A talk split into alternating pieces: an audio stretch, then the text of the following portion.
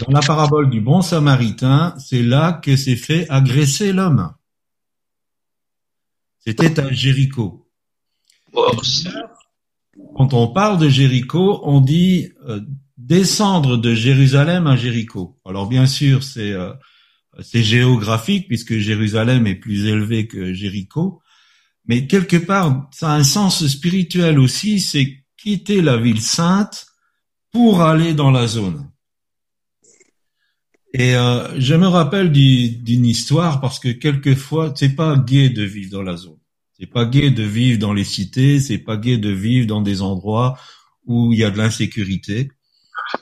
Euh, mais je me rappelle de, cette histoire d'une dame qui était justement dans une euh, ZUP où il y avait beaucoup d'insécurité et qui euh, avait dit à son pasteur, mais pasteur, est-ce que vous pouvez prier pour que je puisse déménager? Et le pasteur lui a dit, écoute ma sœur, est-ce que je vais demander à Dieu d'enlever la seule lumière qu'il y a dans ce quartier? Mais il dit, on va pas en rester là, je vais t'appeler tous les matins et nous allons prier pour ton quartier. Et donc, il l'a fait, et tous les matins, il appelait cette sœur pour prier pour le quartier. Et puis cette sœur a commencé à rencontrer des personnes qui ont accepté Christ. Et puis euh, petit à petit s'est créé un groupe de maisons. Il y a eu des convertis. Et euh, la sœur était tout à fait réjouie et donc elle en parlait avec son pasteur et il a dit eh ben maintenant je vais prier pour ton déménagement. donc voilà, c'est pas toujours facile d'être à certains endroits parce qu'on aimerait être tout le monde aimerait une villa au bord de la mer on est bien d'accord mais euh, quelquefois on est dans des endroits difficiles parce que c'est là que Dieu nous veut et que nous sommes la lumière de cet endroit. Donc pour en revenir à notre histoire Jésus va venir dans cet endroit euh, difficile. Alors est-ce que quelqu'un pourrait lire le verset 2 et le verset 3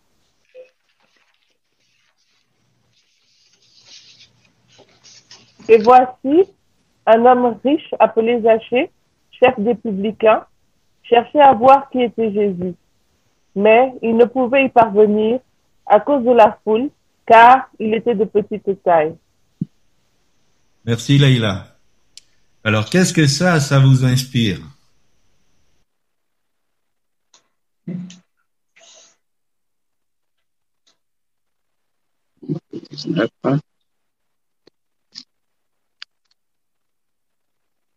Ah, il faut travailler cet après-midi, il n'y a rien à faire.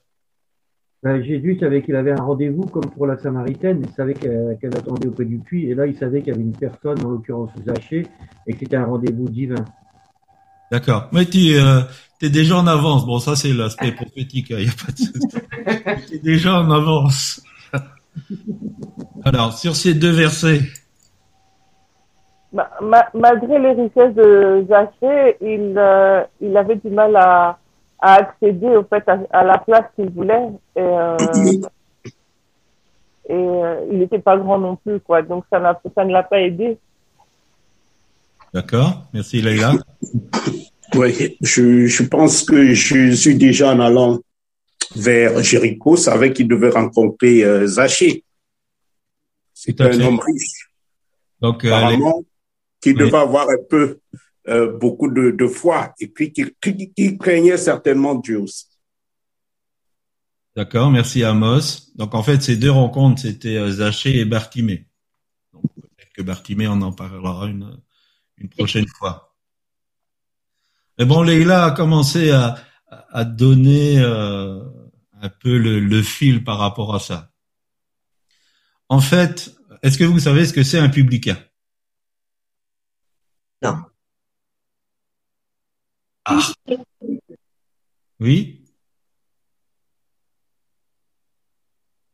Parce qu'en fait, quand on lit la parole de Dieu, il faut essayer de, comprendre. Donc, euh, si on parle d'un publicain, qu'est-ce que c'est qu'un publicain? Est-ce que quelqu'un a une idée?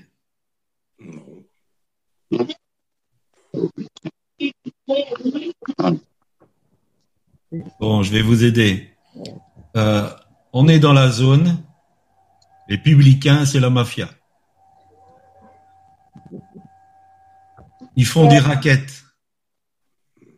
En fait, les publicains, c'est ils euh, levaient l'impôt. Et c'était pas des collecteurs d'impôts comme aujourd'hui. En fait, pour être publicain, il fallait acheter ce droit auprès des Romains. Et donc, euh, pour acheter ce droit, ils donnaient une certaine somme, et après, ils prélevaient ce qu'ils voulaient. Donc, vous imaginez que l'impôt, je sais pas, ce serait 500 euh, euros, ils vous réclamaient 5000 euros. Ce qui fait qu'ils se mettaient dans la poche 4500 euros. Donc, ça, c'est du racket. Et Zachée était un chef des publicains. Donc ça veut dire que tout ce que les publicains ramassaient, ça passait par lui. Donc c'était un collaborateur et il n'était pas aimé. Et ça se comprend. C'était un homme qui n'était pas aimé du tout. Il était rejeté par les gens. Mais quelque part, lui, il n'en avait rien à faire. Et j'aime, euh, je pense qu'Amos et Jean-Michel ont dit, bah, Dieu, il il avait fait un rendez-vous divin avec euh, Zachée. Dieu a vu quelque chose en Zachée que personne d'autre ne voyait. Euh, alors imaginez aussi, Zachée, c'était un homme qui était petit, qui avait euh, quelque part un handicap par rapport aux personnes. Alors je m'imagine quand il s'est approché de la foule qui attendait le passage de Jésus, euh, il aurait bien voulu avancer, mais la foule a fait barrière en disant euh, non non, toi tu vas pas t'approcher euh, du chemin. Et le fait qu'il soit riche, bon ça c'est un peu moi ma façon de voir les choses, c'était sa revanche sur la vie. C'était un homme peut-être petit, rejeté, qui qui était moqué, hein, comme dans les jeunes générations, bah, on se moque de celui qui est trop gros, trop petit, euh, qui parle pas bien ou des choses comme ça. Et lui, sa revanche sur la vie, ça a été, eh bien, je vais devenir riche et je vais dominer tout le monde. Et donc, le laser de Dieu a vu cet homme. Euh, et euh, le laser de Dieu nous voit. Et Dieu voit des choses en chacun d'entre nous que d'autres ne voient pas. Et quelque part, nous, même dans nos relations, on doit prendre en compte ce fait que Dieu peut voir chez tel des choses que nous, on ne voit pas. Et euh, quelquefois, c'est surprenant, même dans, dans le domaine prophétique, quelqu'un prophétise sur une personne, nous, on sait que cette personne, n'est pas très recommandable. Et puis, euh, Dieu a pas du tout le même regard. Il l'encourage, il dit voilà, je vais faire ça avec toi, je veux, je veux te bénir. Et c'est le regard de Dieu, c'est le laser de Dieu, parce que lui voit quelque chose, parce que lui lit dans les cœurs comme dans un livre ouvert, que nous, nous ne voyons pas. Et nous, nous jugeons déjà, on ne devrait pas juger, mais souvent nous nous faisons une idée par rapport aux apparences ou par rapport à ce que d'autres ont dit sur telle ou telle personne. Donc, essayons d'entrer dans le regard de Dieu sur les personnes. Essayons de voir comment Dieu voit les gens, et puis notre regard va changer. Alors, qui veut lire le verset 4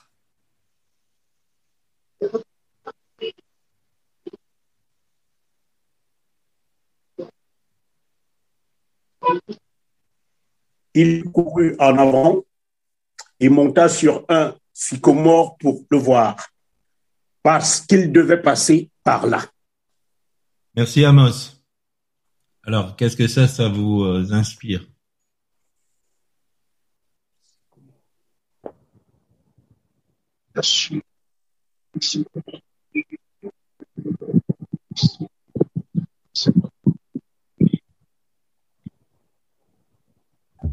Qu'est-ce que ça, ça vous inspire? Il a pris de la hauteur.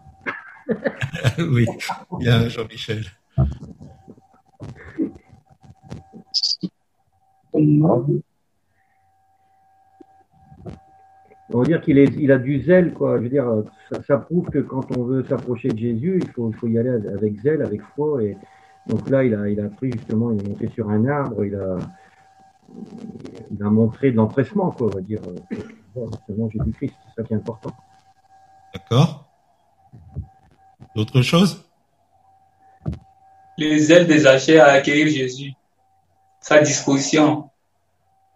Un peu trop euh, rapide aussi, euh, Gislain. Mais on va y venir. Oui, je dirais que Zaché. Attends, euh, Leïla. Oui, Roger, vas-y. Oui, je dirais que Zaché a brisé une des barrières parce que il était un homme de petite taille. Et il fallait à tout prix qu'il rencontre Jésus. Donc, l'une des barrières pour rencontrer Jésus était sa taille et aussi la foule qui l'empêchait de le voir. Donc, il a choisi d'aller monter sur un sycomore pour le voir. Merci, Roger. Leïla? Oui, je disais, euh, j'allais dire la même chose un peu que Roger, c'est qu'il s'est pas laissé arrêter par euh, euh, ce qu'il avait autour de lui ou par ses circonstances.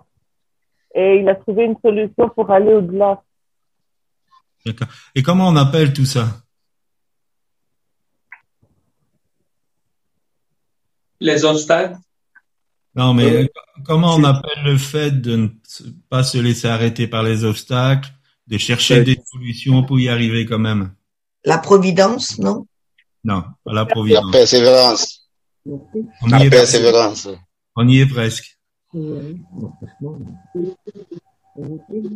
La détermination. La détermination, voilà.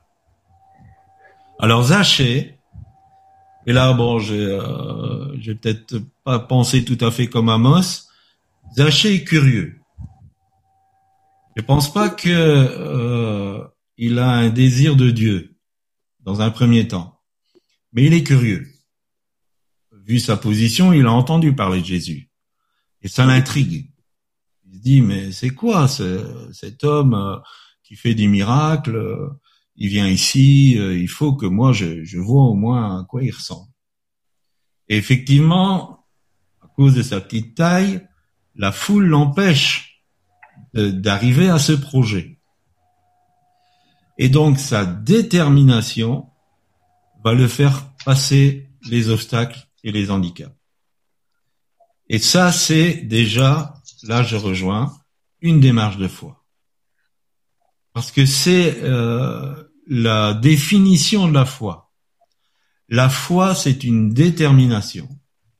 La foi, elle passe au-dessus des obstacles, elle passe au-dessus des barrières, elle passe au-dessus de tout ce qui vient entraver entre l'objectif à atteindre. si on n'a pas de détermination, on n'a pas la foi. Parce que la foi est une action déterminée qui ne va se satisfaire que quand on a atteint le but. Or, la foi est une Ferme assurance. ferme assurance des choses qu'on espère, une, On ne voit pas de celle qu'on ne voit pas. une démonstration. de celle qu'on ne voit pas. Une démonstration. Zachée voulait voir Jésus, il a démontré qu'il voulait voir Jésus, alors qu'il ne le voyait pas encore. Et euh, il y a aussi un, aspect, c'est qu'il a anticipé. Il a été dans le sycomore qui se trouvait à l'endroit où Jésus allait passer. Donc il a anticipé les choses. Quelque part, la foi a un regard d'anticipation. La foi, elle est pour le temps présent, mais elle a aussi un temps d'anticipation, de se préparer pour, d'être déterminé à se préparer pour. Si nous voulons être des hommes et des femmes de foi, il faut que nous soyons déterminés. Il faut que nous ayons des convictions qui nous amènent à une détermination. Un peu comme la, femme atteinte d'une perte de sang depuis 12 ans, elle était déterminée. Et malgré tous les obstacles qui se présentaient à elle, elle a reçu une, une, révélation du Saint-Esprit pour moi. Si je touche son vêtement, je serai guéri. Ça, c'était du domaine de la révélation. Et elle a tout fait pour arriver à la réalisation de cette révélation. Et ça, c'est la foi. On reçoit une révélation et on y va. Bon gré, mal gré, à travers les tempêtes, à travers les vents, à travers tous les obstacles qui peuvent se dresser devant notre euh, chemin pour arriver à la réalisation de la révélation. Amen. Amen. Alors, qui lit le verset 5 et 6 Alain, il n'a pas encore participé. Oui, le, verset 5 et 6. Hein? Oui. Ok, je vais faire la lecture. Lorsque Jésus fut arrivé à cet endroit, il leva les yeux et lui dit, Zachée, hâte-toi de descendre, car il faut que je demeure aujourd'hui dans ta maison.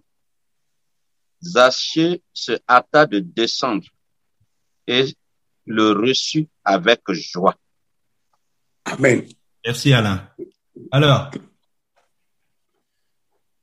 qu'est-ce que ça vous inspire?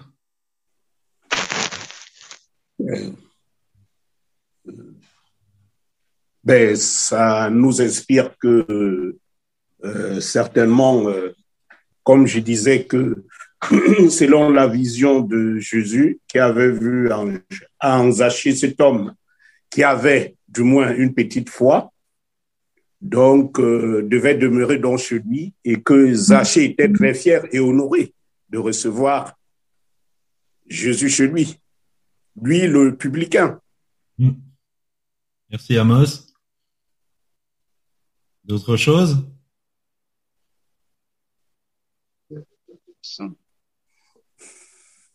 Zachée avait rendez-vous avec Jésus que Jésus savait qu'au moment, au moment où il est arrivé à l'endroit, Jésus a levé les yeux et lui a demandé de descendre. Donc, il avait déjà, il avait un rendez-vous avec Jésus, en fait.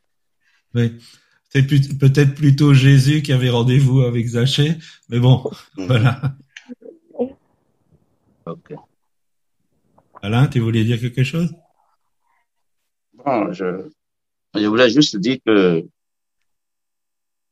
Zachée a eu en quelque sorte la grâce d'avoir attiré les regards de Jésus sur lui.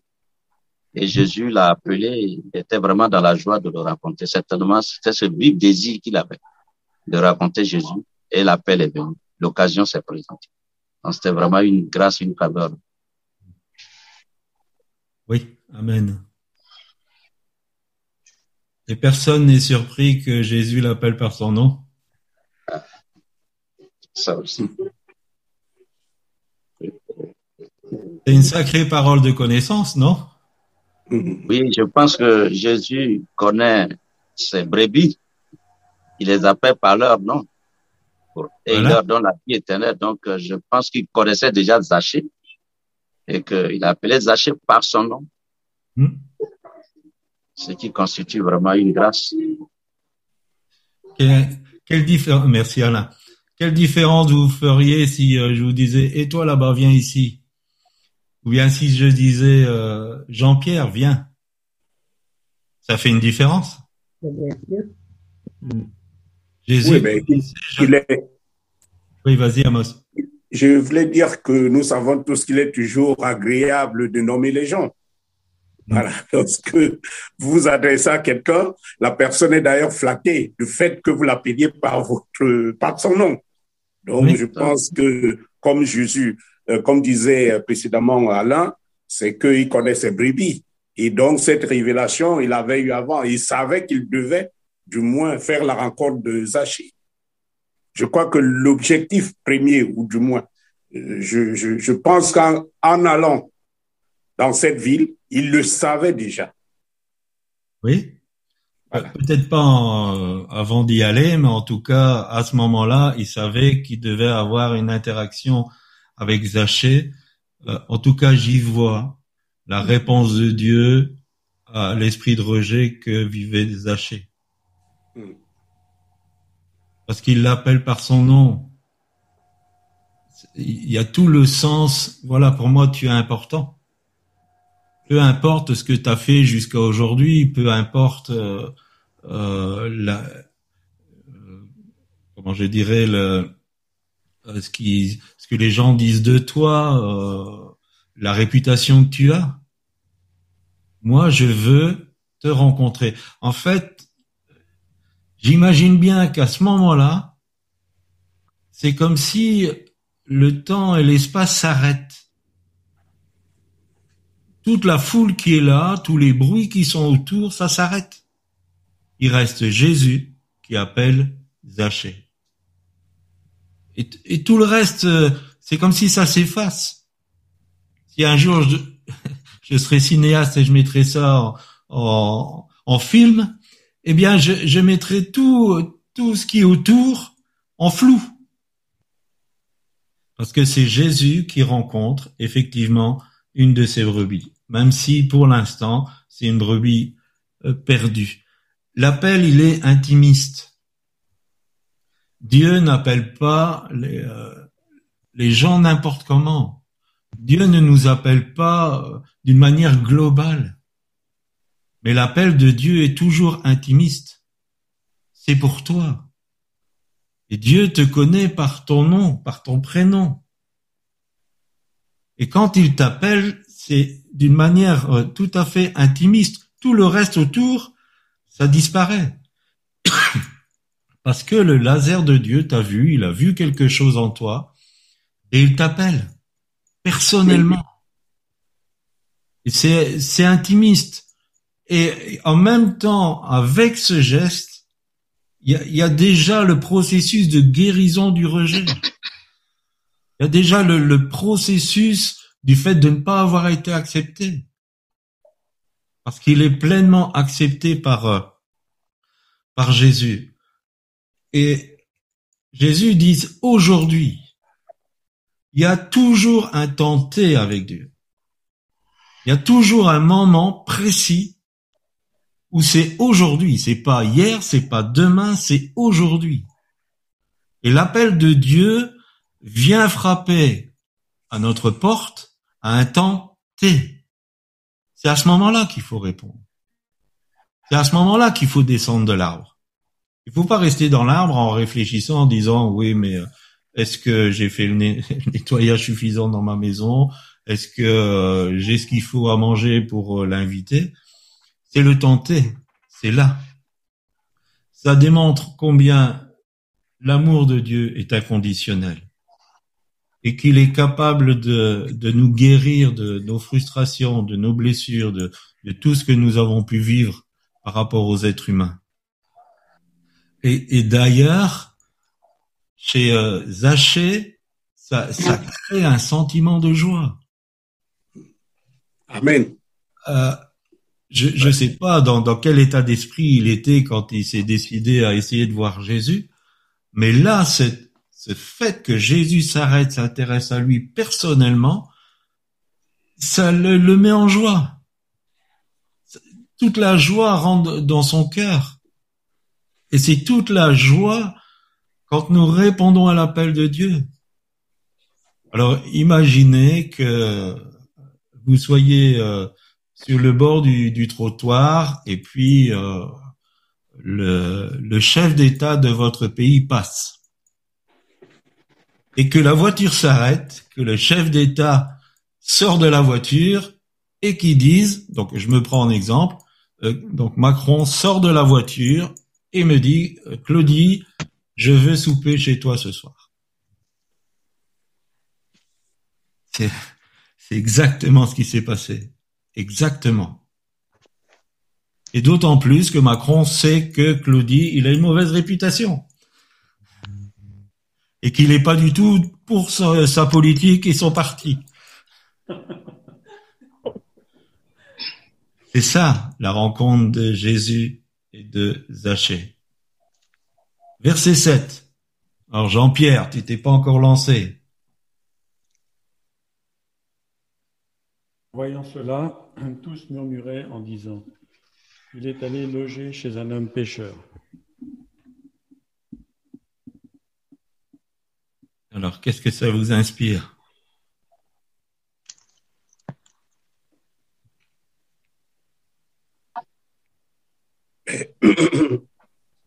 Ça m'inspire que Jésus remplit sa mission, qui est d'ailleurs euh, euh, celle d'aller chercher des brebis garés d'Israël. Tout à fait. Tout à fait. C'était la mission de Jésus. Je suis venu pour chercher les brebis perdues d'Israël. Il est venu pour les malades et pas pour les bien portants. Donc le malade, évidemment, dans, dans, dans l'âme, quoi. Oui. Dans le cerveau. Tout à fait. Ça montre aussi l'amour inconditionnel de Dieu. Oui. Roger? L'amour inconditionnel de Dieu. Oui, on... merci euh, Gislain. Roger, tu voulais parler? Oui, je voulais dire que ça démontre que Dieu ne regarde pas aux préjugés. C'est-à-dire, comme on indique, il est parti loger chez un pécheur. C'est-à-dire, Jésus est venu pour les pécheurs. C'est-à-dire, c'est ce qu'il voulait démontrer. Il est venu pour sauver les pécheurs. Oui. Je peux intervenir? Je peux intervenir? Oui, vas-y, Jean-Pierre. En fait, si on regarde bien, on s'aperçoit qu'à tout moment, la foule est plutôt un obstacle. Donc la foule qui entoure Jésus reste souvent un obstacle euh, par rapport à, aux, personnes justement que Jésus euh, souhaite euh, atteindre et se faire atteindre par.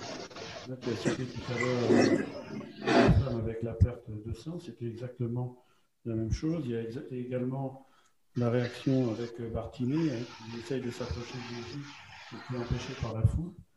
Et ça nous donne à réfléchir sur euh, finalement que représente cette foule. Cette foule entoure Jésus. Et donc souvent, euh, On t'entend pas bien, Jean-Pierre. Oui, faudrait peut-être prendre l'autre micro, euh, Jean-Pierre. Non, mais je vais monter, je vais monter, voilà. Là, vous m'entendez mieux? Oui, c'est mieux. Oui. Voilà. Je disais simplement que, que la foule représente l'ensemble de personnes qui sont autour, qui accompagnent Jésus, euh, mais qui souvent vont avoir malheureusement un rôle relativement négatif euh, par rapport justement à la mission euh, de Jésus. En fait, quand on voit le début du texte, la foule fait obstacle à, Zachée. De la même façon, dans l'exemple que tu as cité avec la femme qui avait la perte de sang, la foule faisait obstacle et empêchait la femme de, de toucher le vêtement de Jésus. Et dans l'exemple également de Bartimée, la foule va s'opposer euh, à l'action de, de Bartimée qui, voulait, qui, va, la foule va empêcher Bartimée de, d'essayer d'obtenir quelque chose euh, du Seigneur. Et donc, ça nous donne à réfléchir. Euh, nous sommes souvent, nous pouvons représenter la foule, et en croyant faire bien, justement, on est un obstacle par rapport à la volonté du Seigneur. Et ici, en plus, la foule a un réflexe, on va dire, relativement légaliste, hein, puisque euh, va se scandaliser en disant, bah, il est allé loger chez un homme pécheur. Et justement, comme on va le voir par la suite, bah, justement, Jésus est là pour ça. Hein, il n'est pas venu pour les bien portants, mais pour les malades. Voilà, donc euh, voilà, c'était tout ce que je voulais dire. Merci euh, Jean-Pierre. Alors, la foule, justement, c'est l'esprit religieux. La foule, c'est l'esprit religieux. C'est des gens qui, parce que si ils définissent que Zachée est un pécheur notoire, ça veut dire qu'ils estiment que eux ne sont pas des pécheurs notoires.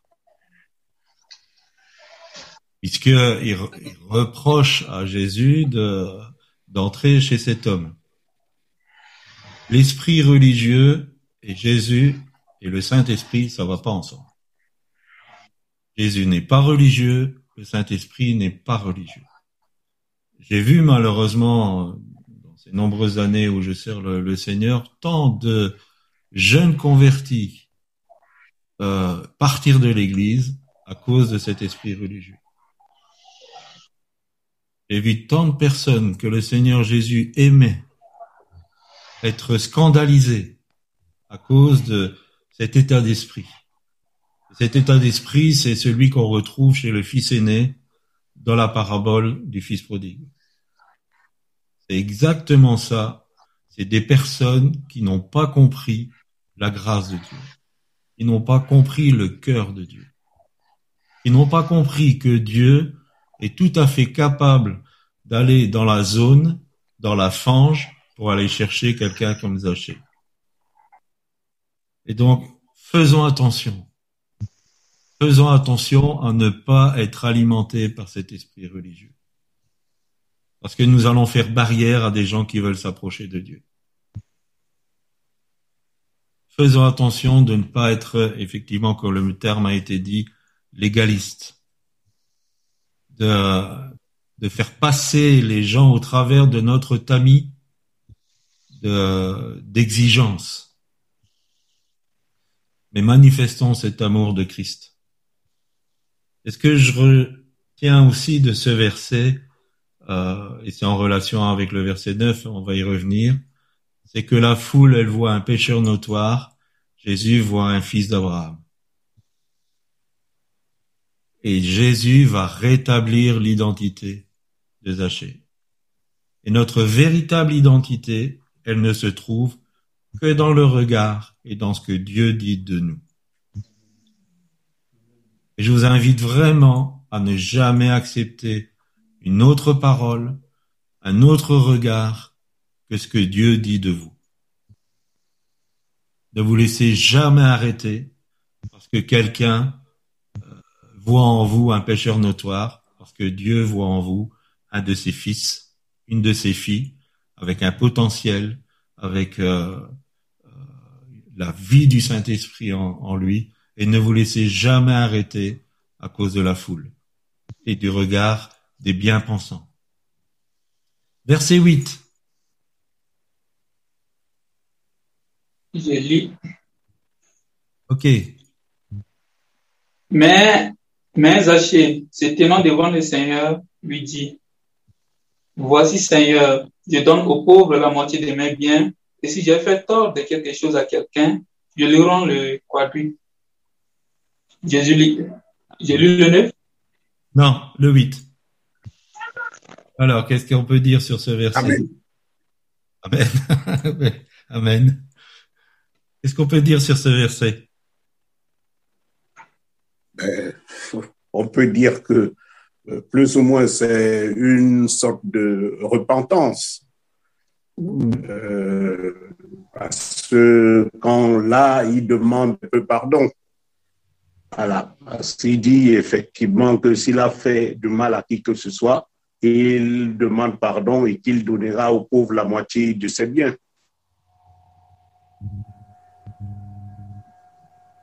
Quelqu'un d'autre? Connaissait aussi la loi parce que dans, dans, la loi de Moïse, il fallait rendre quadruple quand on avait fait tort à quelqu'un. Donc, euh, il connaissait les principes de la loi. D'accord. Autre chose? L'amour. Oui. Autre chose? Alain. Oui, euh, je vois là que Zachée est entré en lui-même, restitue ce que ce, ce qu'il avait pris aux gens. Comme l'a dit, il était tellement dans la joie, il restitue, il donne au centuple et au quadruple, c'est-à-dire quatre fois ce qu'il a pris.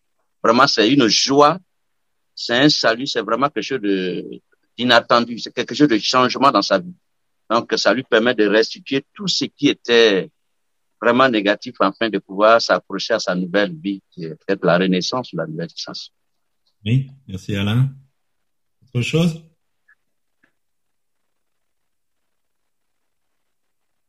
On a l'impression aussi, comme dans l'expression debout devant le Seigneur, on a l'impression c'est comme si euh, il y avait sa conscience qui, qui devenait transparente et, et, et devant le, Saint des Saints, devant, devant, la, devant le Christ, quoi, devant tout, ce qu'il a fait, ça, voilà, il, il prend conscience que c'est mal.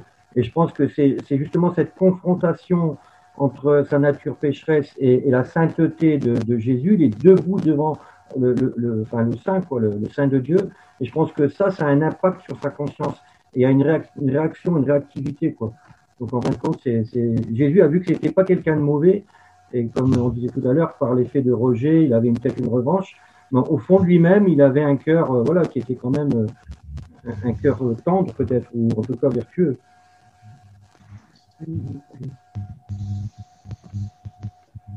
Alors, on a parlé du mot repentance. Donc, je vais faire une synthèse un peu. Vous travaillez bien. Dommage qu'on arrive presque à la fin.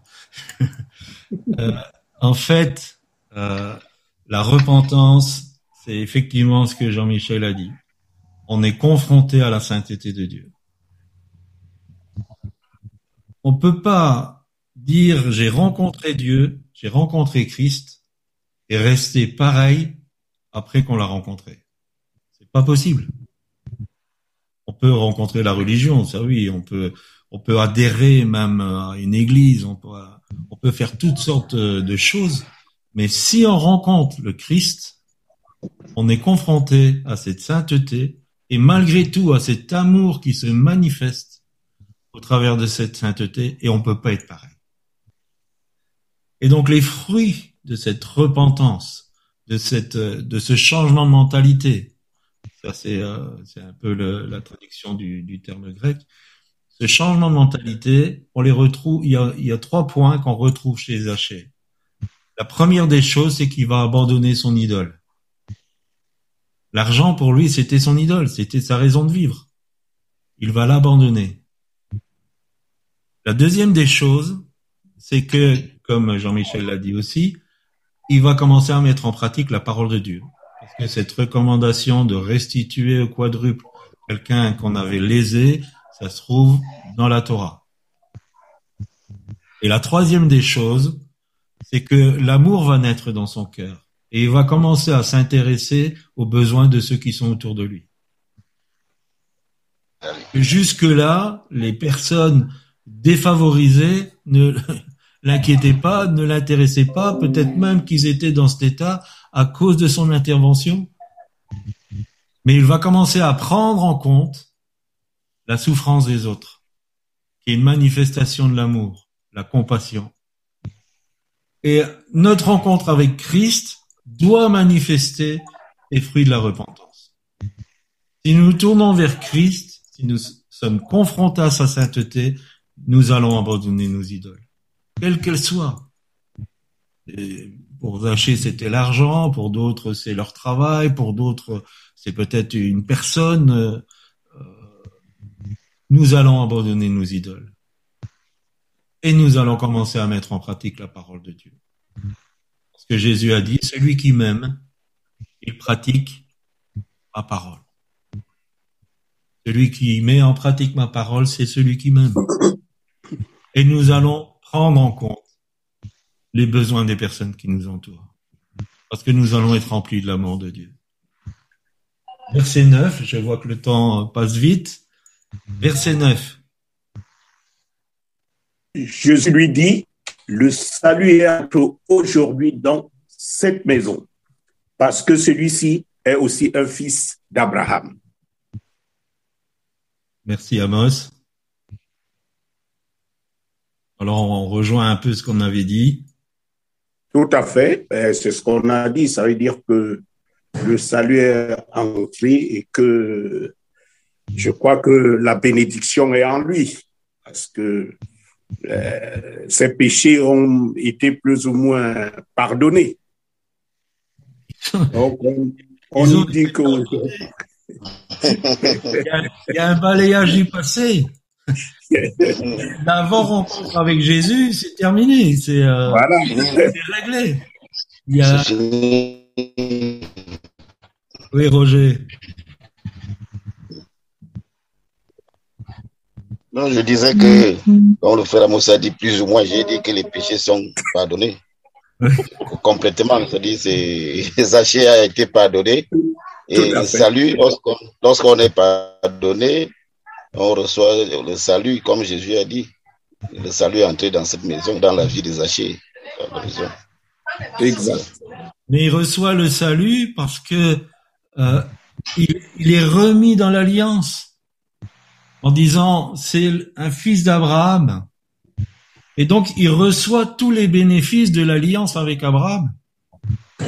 C'était une brebis perdue, mais par cette rencontre avec Jésus et sa réponse à cette euh, rencontre avec Jésus, il est remis dans l'alliance. Ça veut dire que toutes les, bénédictions qui accompagnent l'alliance avec Abraham, on est encore dans l'Ancien Testament là. Hein toutes les, euh, toutes les bénéfices de l'alliance avec Abraham sont pour Zachée.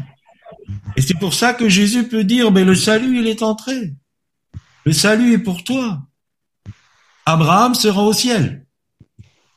Amen. Amen. Est-ce que vous êtes convaincu Abraham sera au ciel. Nous allons manger avec lui. Et donc Zachée sera au ciel. Il est resté fidèle, ça on ne sait pas. Déjà au ciel, Abraham.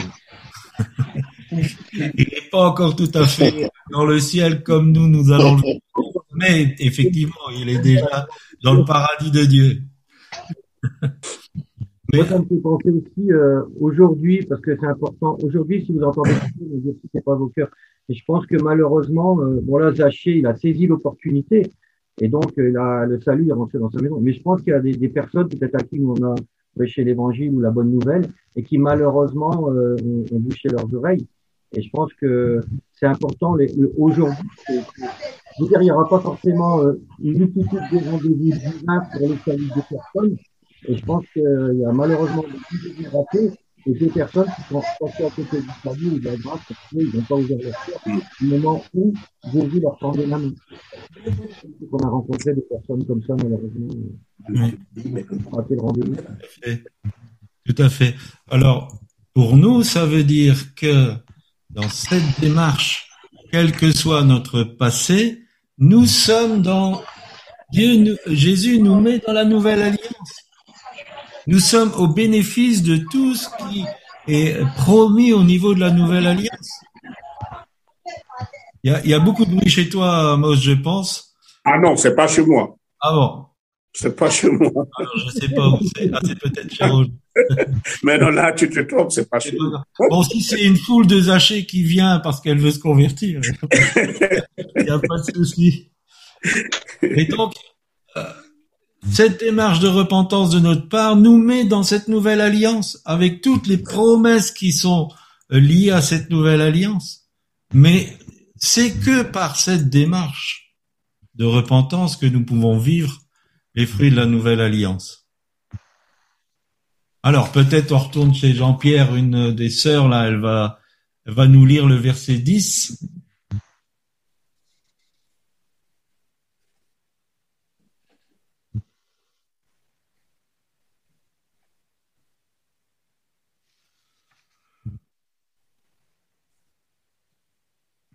De l'homme est venu chercher et sauver ce qui était perdu. Merci. Alors, en guise de conclusion, quelle serait votre conclusion? ben, Je crois que c'est ce que nous avions dit au début. Que la mission du Christ est venue, il est venu pour chercher les brebis égarées d'Israël. Donc, euh, mission accomplie. Hmm?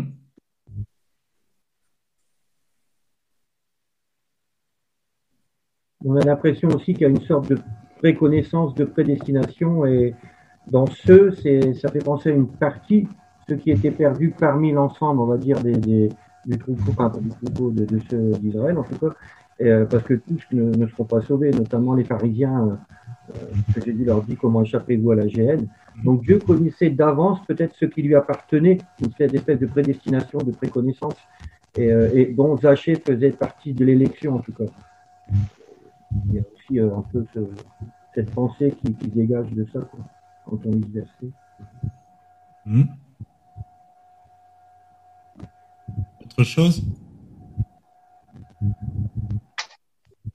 Ouais, que, le, que, le, Seigneur est venu pour le, est venu pour les pécheurs, donc c'est à nous de cesser de porter les regards négatifs vis-à-vis des pécheurs. Oui. Oui, moi je dirais qu'il n'y a pas de plus grand pécheur devant le Seigneur. C'est-à-dire tout le monde a la capacité d'être pardonné par le Seigneur. Puisque Zachée était regardé comme un grand pécheur, comme on a défini les publicains. Donc, euh, il a été pardonné et il a reçu le salut.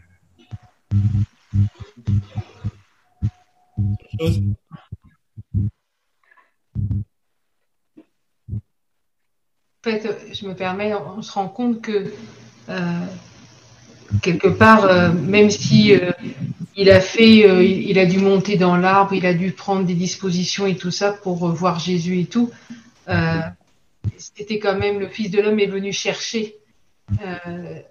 On sent vraiment la volonté de Dieu de venir récupérer celui qu'il aime, quoi. C'est pas, c'est tellement beau. C'est plein d'amour. Amen.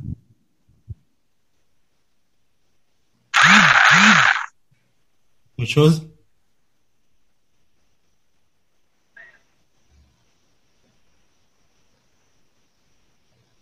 Alors, euh, souvent, on utilise euh, ce passage pour parler dans l'évangélisation à des non-croyants.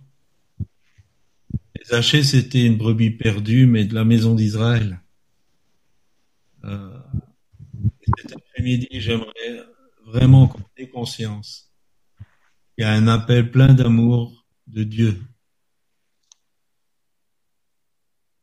Il y a le cœur de Dieu qui veut te rencontrer personnellement, toi, parce qu'il y a un appel de Dieu pour toi. Dieu veut te repositionner dans son alliance, dans une alliance intimiste avec toi. C'est le temps. Et aujourd'hui, aujourd'hui, il veut t'appeler, quel que soit le passé jusqu'à aujourd'hui, quel que soit ton degré de perdition, et l'instant T, le aujourd'hui, où Dieu veut te repositionner dans son alliance avec lui. Amen. Et il veut te lancer son appel. Et dire, et vous pouvez mettre votre prénom, j'ai besoin d'entrer dans ta maison aujourd'hui même si ça a déjà été fait à un certain moment et que les circonstances de la vie ont fait que eh bien, Jésus il est entré, mais puis euh, on l'a mis dans un coin et on vit sa, son petit train-train, sa vie. Aujourd'hui, il y a un appel de Dieu. C'est le tenter d'entrer dans ton appel et qu'il te repositionne dans son alliance intime avec lui. Parce qu'il d'un amour éternel. Et qu'il ne te juge pas et que son laser voit exactement ce qui se passe dans ton cœur. Exactement. Et quelle que soit l'image que les gens, que les bien-pensants, que la foule, que les autres peuvent avoir de toi, ça n'a aucune importance. Et le laser de Dieu est important. Voilà, j'espère que ce message vous a béni. Je voudrais juste faire une petite parenthèse au niveau de la prédestination. Il y aurait beaucoup, beaucoup, beaucoup à dire. Euh, la prédestination n'est pas le fait que l'avance, l'un et l'autre sont ou sauvés ou perdus. Et Dieu étant dans l'éternité, il sait exactement comment on va se comporter. Et Dieu avait déjà vu Zachée du début à la fin avant que Jésus le rencontre. Voilà. Que sinon, on en arrive à des doctrines. Bah, de toute façon, qu'est-ce qu'on veut Si on est pour être sauvé, on est sauvé. Ou si on doit être perdu, on est perdu. Non, non, ça se passe pas comme ça avec Dieu. Seulement. C'est quand même ciblé, hein, parce que aujourd'hui, le salut est venu pour cette maison. Et on a l'impression, en tout cas, je ne sais pas combien il y avait de, maisons dans, dans cet endroit, en tout cas, on a quand même l'impression que Jésus a ciblé un objectif précis, un peu comme le rendez-vous avec la Samaritaine. Il est venu pour cette maison. Et, donc, on a quand même l'impression que c'est ciblé, quoi. Oui, ah, mais ça rejoint ce qu'on disait, que, que, Jésus est arrivé à Jéricho, il y avait deux rencontres, Zachée et Bartimée. Voilà, on peut prier?